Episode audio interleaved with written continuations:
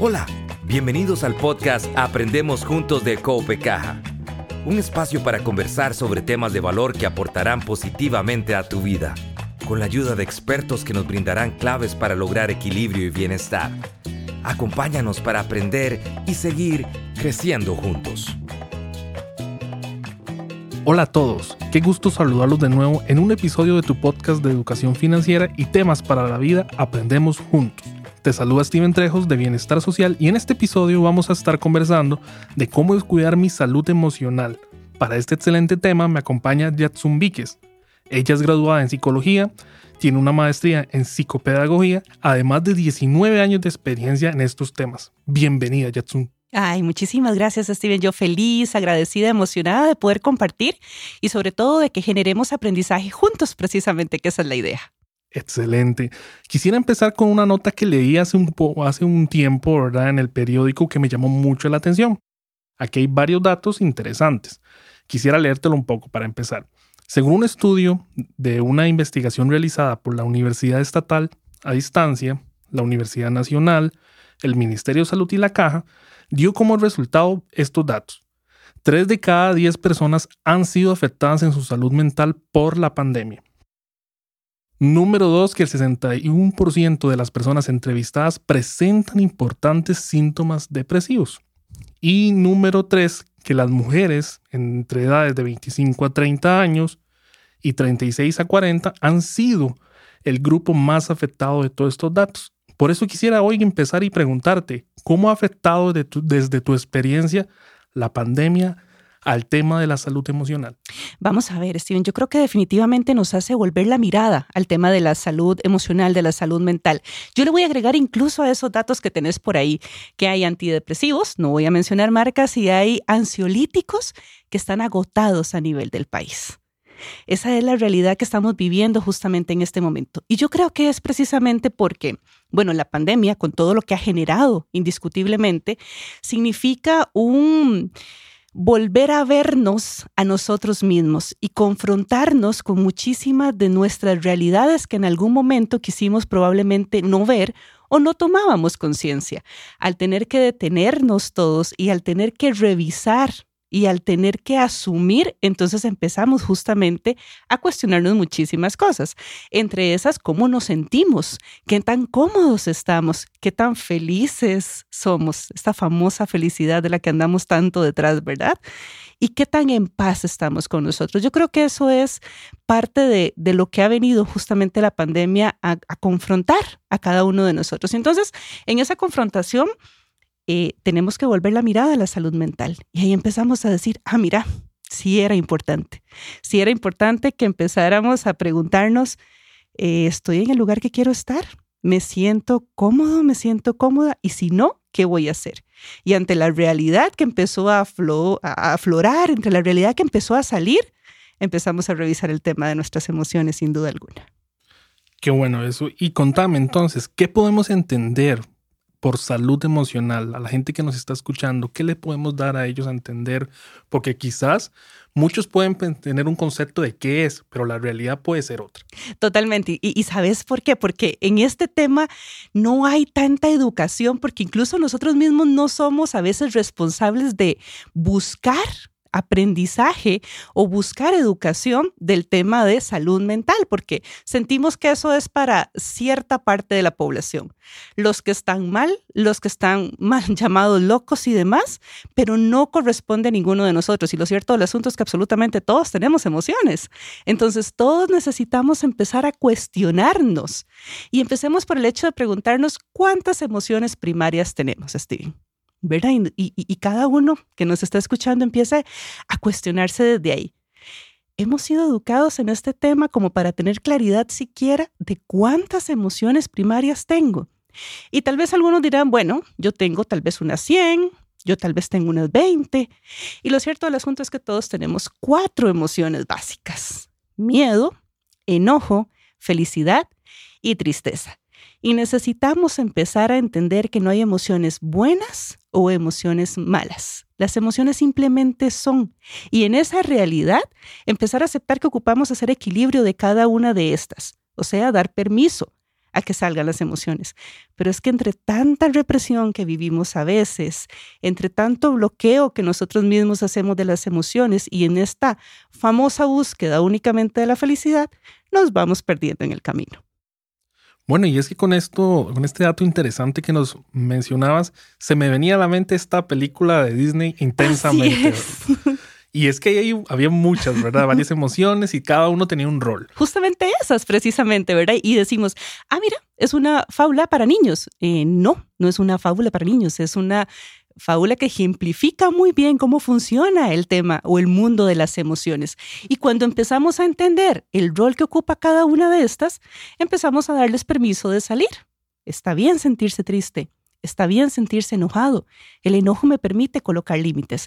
Lo que necesitamos revisar es la reacción que tenemos. Pero como no nos preocupamos por empezar a, revisar cada una de nuestras emociones, simplemente vamos bloqueándolas o de un pronto a otro tenemos unas reacciones interesantísimas.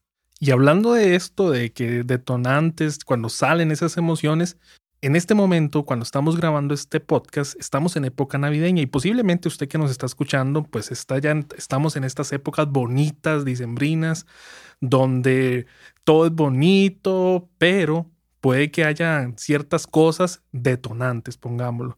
Y no solo diciembre, puede ser muchos otros momentos del año. Entonces, contanos un poquito de los detonantes que pueden haber y cómo la Navidad o alguna otra fecha especial pueden ser detonantes que afecten para bien o para mal el tema de nuestras emociones. Sí, yo creo que, a ver, nosotros necesitamos tener claridad de cómo estamos funcionando a nivel mental de cómo están funcionando estas emociones en nosotros, de cómo estamos trabajando en cada una de estas emociones, de cómo estamos dando permiso a cada una de ellas, de cómo estamos dando permiso de liberar cada una de ellas, entendiendo, que la tristeza, el miedo, la felicidad y el enojo son válidas, digamos, cómo estoy yo reaccionando frente a cada una de esas. El problema es que donde sentimos tristeza, empezamos a tratar de huir. El problema es que donde sentimos miedo, tratamos de huir y decimos, no, por supuesto, yo a pesar del miedo, es que el miedo no es malo, el miedo nos protege. El problema es cuando lo tomamos como estandarte en nuestra vida y únicamente eh, permitimos que sea la emoción que nos rige. Entonces tenemos que empezar a revisar si hay fechas específicas que detonan, si hay situaciones específicas que detonan, tiene una razón de ser tiene una raíz y yo necesito ir a revisar esa raíz y yo necesito ir a entenderme. Es que a veces no nos gusta trabajar en nuestro interior y a veces no nos gusta revisar y a veces no nos gusta responsabilizarnos. Entonces es más fácil decir, es culpa de los demás, son los demás los que generan, yo no tengo ninguna posición de eh, eh, fuerza frente a mi vida y se la dejo a la deriva a los demás. Entonces ahí es donde empiezan a afectarnos muchísimas situaciones, muchísimas fechas y le vamos cediendo nuestra vida a simplemente lo que va pasando en el día a día. Y no tomamos el control. ¿Cómo tomamos el control? Siendo responsables de nuestras emociones, de nuestras acciones y poniéndole nombre. Sí, nos da miedo ponerle nombre, nos da miedo decir, esto, esto no me gusta, esto no me hace sentir cómoda. Esta época me genera X, Y o Z por esto otro, pero es que a veces ni siquiera sabemos y entonces decimos, es que me levanté como triste, pero ahorita se me pasa y ya, y simplemente lo dejo ahí. No, me siento triste por alguna razón. Revisemos cuál es esa razón y trabajemos sobre eso. Empecemos a responsabilizarnos de nuestras emociones. Es la única manera de poder trabajar sobre nuestra salud mental. Y esto no tiene nada que ver con el asunto de em, usted tiene que agradecer todo lo que tiene, no sea mal agradecido. No, no pasa por ahí. Pasa por un reconocernos y en ese reconocernos entonces también poder solicitar ayuda cuando sea necesario, quitarnos esta idea de Superman y de Mujer Maravilla, que no existen, son inventados. Bueno, y ahorita nos diste todo un paso, ¿verdad? Que yo creería que, según lo que estamos conversando, es número uno, identificar. Claro. Y me parece muy interesante. ¿Qué tal si le contamos a la gente uno u otros o varios pasos más que podrían hacer o tener o aplicar, ¿verdad? Para lograr estar sano, sana en estas épocas? Sí, vamos a ver, el primer paso es aceptar justamente este paso de reconocer, este paso de poder decir, ah, bueno, no es que yo vivo en una montaña rusa de emociones, no, no, no, es que no les había puesto nombre, es que no había reconocido. Y como no reconozco, tampoco sé cuáles situaciones me generan todo lo que me están generando. Entonces, vamos a responsabilizarnos. Y después de que me responsabilizo, voy a empezar a elegir. ¿Cómo empiezo yo a trabajar sobre cada una de las emociones? Primero las tengo que aceptar, entender que me genera la tristeza y poder comunicarlo. Pero ¿qué pasa, Steven? Vemos a una persona llorar, inmediatamente nos acercamos a esa persona y ¿qué es lo que le decimos? No llore, no se ponga así. Vemos a una persona que se enoja incluso hay famosos refranes que dice, el que se enoja pierde. Pero entonces estamos dando un discurso doble, porque las emociones son primarias, no las podemos quitar, son parte de nuestra vida. Entonces, ¿cómo van a hacer algo malo? Entonces estaríamos juzgándonos constantemente y estaríamos diciendo que hay una parte de nosotros que está mal y no podemos ser tan crueles con nosotros mismos. Entonces, vamos a ser más compasivos así como somos muchas veces con otras personas, empezar a ser compasivos con nosotros y decir, sí, soy vulnerable, como absolutamente todos los seres humanos sobre la faz de la tierra, porque no hay nadie iluminado, por lo menos nadie que yo conozca, que maneje esta salud emocional de una manera perfecta, maravillosa. Y no, todos tenemos esta vulnerabilidad y en eso reconocemos precisamente nuestra humanidad. Entonces empecemos justamente por ahí. Ese es el primer paso. Y es que si es es todo un tema, ¿verdad? Porque realmente muchas veces queremos todo guardárnoslo. Inclusive, como vos decís, a veces hasta damos ese consejo, no, no, guárdeselo, tranquila, ¿para qué llora? ¿Para qué esto? ¿Para qué? Inclusive puede haber frases típicas como, por, no sé, si fuese un tema sentimental, no le dé gusto, no llore, esas ah, cosas, ¿verdad? Que, que suceden mucho, pero es parte de... Totalmente, totalmente. Y además muy, muy de nosotros, y voy a hablar de los ticos, ¿verdad? Porque justamente es, es donde estamos culturalmente hablando. Entonces, a ver, si le preguntamos a alguien cómo está y esa otra persona nos dice más o menos, ni siquiera le damos permiso de que termine de contarnos por qué más o menos. Inmediatamente le decimos, ay, tranquilo, va a ver que ahorita todo pasa, va a ver que todo está bien, respire profundo y ve el montón de cosas lindas por las que tiene que agradecer. Ni, ni siquiera me dejaste terminar lo que me preguntaste. Estamos diseñados para simplemente responder pero no estamos escuchando. Y también necesitamos esa compasión que estamos generando con el otro, generarla con nosotros. Pero compasión significa ir a ubicarme a la par de los zapatos de la persona. Es, empatizar. Empatía no significa ubicarme en los zapatos del otro. No puedo. Ni siquiera físicamente dos cuerpos pueden ocupar el mismo espacio. Pero puedo la par. Pero puedo decirle a esa persona, no sé lo que está sintiendo, pero decime qué ocupas de mí. Y desde ese espacio empezar justamente a escuchar y no a reaccionar, pero ocupamos aprender a escuchar. Inclusive podría decir que a veces hasta caminamos en piloto automático, ¿verdad? Porque es como, es más un protocolo decirte cómo estás ahí, no tranquilo, todo va a estar bien. Pero no, realmente mi interés no fue quererte escuchar, simplemente cumplir el protocolo. Exactamente, como somos el pura vida, entonces en nuestra vida todo tiene que estar pura vida. Y no, la realidad es que la vida misma está llena de muchísimas cosas y de muchísimos obstáculos que estamos trabajando todos los días con los recursos que tenemos para ser la mejor versión definitivamente. Pero eso implica el reconocimiento de la tristeza, el miedo, el enojo y sí, parte de la felicidad. Pero la persona que dice que yo soy feliz siempre eh, está bloqueando tres emociones básicas, entonces no funciona desde ese lugar. ¿Qué señales o qué debo evaluar para saber cómo está mi salud emocional? Vamos a ver, es muy importante que yo primero haga ese reconocimiento, haga como un escaneo, ¿verdad? cuando hago ese escaneo y empiezo a responsabilizarme, me cuestione si, si hay algún conflicto para mí con alguna de las cosas que estoy viviendo. Y entonces en ese sentido pueda buscar o recurrir a ayuda porque insisto, no tenemos que hacerlo solos. Es que estamos muy acostumbrados a usted tiene que ser fuerte, usted tiene que poder.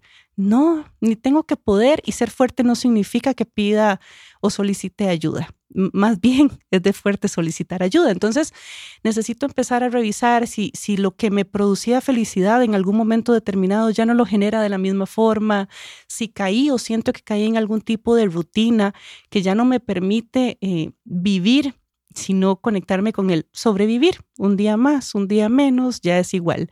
Y si esto se presenta de forma regular en mi vida, definitivamente necesito empezar a buscar acompañamiento profesional.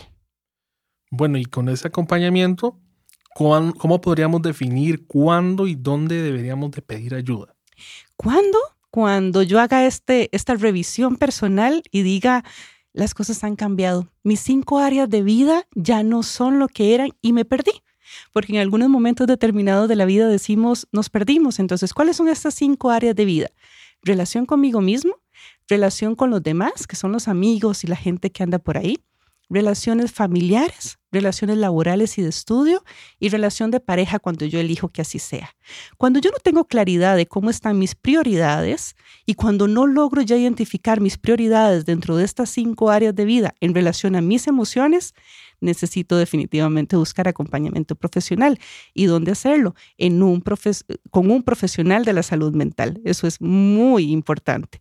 Yo no voy a revisar mi corazón con el dentista, ¿verdad? Entonces, para poder revisar mi salud mental, necesito ir con una persona especialista en salud mental, justamente. En ocasiones el ser humano tiende a guardárselo todo. ¿Qué consejo le podríamos dar a esas personas que han estado en esa situación para que puedan salir? Lo primero es decirlo todo. Empecemos a hablar, empecemos a validar, empecemos a reconocer. Yo siempre les pregunto a las personas en general, ¿qué estaríamos haciendo si no estuviéramos tan pendientes de lo que dicen los demás sobre nosotros?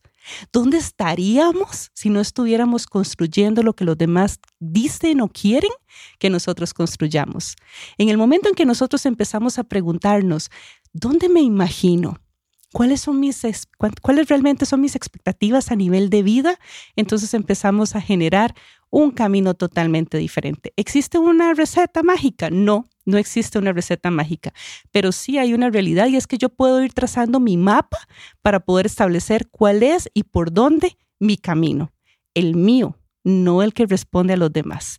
Y ahí hay algo que es importantísimo porque cuando empezamos a hablar de nosotros y empezamos a responsabilizarnos, trabajamos sobre lo único que tenemos control, que es nosotros mismos. Pero es que a veces a los seres humanos nos encanta ir a incluirnos en el círculo de preocupación donde están todas aquellas situaciones sobre las que no tengo ningún tipo de control.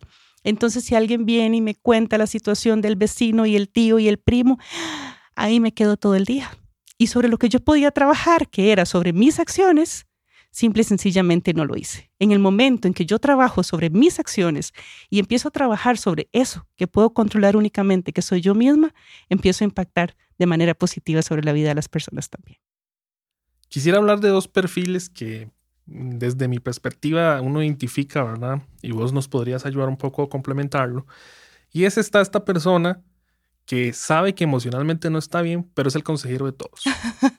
y el número dos es aquel que está igual mal emocionalmente, pero le anda pidiendo consejo a todo el mundo. Entonces llego yo y te lo cuento y te pregunto. Si viene otro, le vuelvo a decir exactamente lo mismo y quizás todos le dicen lo mismo. ¿Cómo podríamos ayudar a esos perfiles? Vamos a ver, lo más importante es cuál es el objetivo de esa persona, porque muchas veces estas historias vienen a funcionar como como cierta ganancia secundaria. Entonces yo le ando contando a todos, pero para que desde mi historia me digan, ah, ¿cómo haces? Qué carga que sos. De verdad, pobrecita, es que no, yo, yo no podría, con tanto no podría. Y ahí tenemos una ganancia secundaria. Entonces andamos contándoselo a todos para que nos digan, wow, qué impresionante. ¿Por qué necesito hacer eso? ¿Por qué no puedo decírmelo a mí misma? ¿Por qué ocupo que los demás vengan a decírmelo? Ese número uno. Y número dos, este, bueno, definitivamente necesito empezar a preguntarme, ¿yo necesito consejo o necesito empezar a asumir mi responsabilidad sobre las cosas. Porque si lo que necesito es asumir responsabilidad sobre las cosas, poco voy a escuchar lo que me están diciendo tanto desde afuera. Y no es que me voy a cerrar, es que voy a cuestionarme. Yo necesito empezar a entender que necesito trabajar todos los días con los recursos emocionales que tengo y necesito empezar a adquirir las herramientas, pero no para ir a ayudar o para acompañar a los demás. Es primero para hacerlo conmigo. Luego vendrá el acompañar a otros de las cosas más duras que esta pandemia nos ha dado es el tema de ver partir a muchos seres queridos. Y sé que muchas personas tal vez que nos están escuchando han estado atravesando por estas situaciones o inclusive han visto compañeros, conocidos, vecinos. ¿Cómo podríamos aconsejar un poco, ayudar un poco a estas personas que con el manejo del duelo? Yo creo que lo más importante en ese sentido es validar. Y es un poco lo que estábamos hablando ahora, Steven, es, es aprender a escuchar. A veces la persona no necesita que yo responda absolutamente nada, solamente que esté ahí.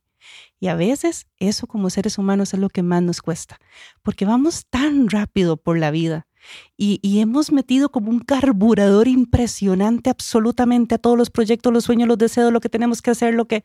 Y es tanto tengo, tengo, tengo, tengo, que estoy haciendo poco lo que quiero. Entonces, en el momento en que, que, me siento y empiezo a escuchar a otra persona y valido lo que está diciendo, empiezo a conectar con, con esa compasión, con esa empatía. Y eso es lo que necesitamos en estos tiempos y para siempre. Mayor conexión, mayor empatía, mayor compasión con nosotros y con los demás. Perfecto. ¿Y qué tal si ya para cerrar este tiempo que ha estado muy bonito, este, le hacemos un pequeño resumen a las personas que nos están escuchando sobre el tema de entonces de salud emocional y qué deberían saber o qué deberían tomar en cuenta. Necesitamos empezar a responsabilizarnos de nuestra salud mental, de nuestra salud emocional. Eso no lo puede hacer otro por nosotros.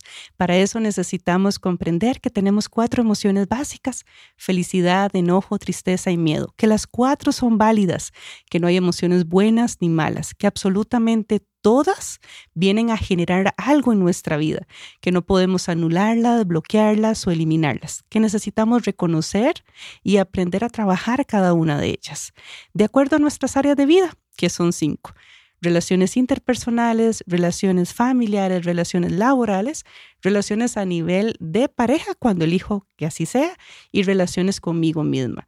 Entonces, si yo tengo claridad de esto, empiezo a responsabilizarme y no estar tan pendiente de las expectativas de otras personas. Empiezo a estar más pendiente de lo que quiero y elijo para mi vida. Y sin lugar a duda, esto también genera mayor compasión, mayor empatía y mayor capacidad de escucha. Necesitamos respirar un poquito más necesitamos frenar. Vamos muy rápido por la vida. Y esa rapidez no nos va a llevar a ningún lugar sano ni positivo. Necesitamos empezar a escucharnos y a escuchar para poder impactar de manera positiva. Bueno, muchas gracias Yatsun por estar acá y por todos estos excelentes consejos. Si usted nos está escuchando, ¿qué tal si comparten estos consejos con una persona que lo necesite? Sea un compañero, un amigo, un familiar. Recuerde que a donde quiera que usted esté hay personas que también están necesitando estas palabras. Si usted nos está escuchando, también recuerde suscribirse para que pueda escuchar próximos episodios de este, su podcast, Aprendemos Juntos. Feliz, agradecida, emocionada. Muchas gracias por compartir.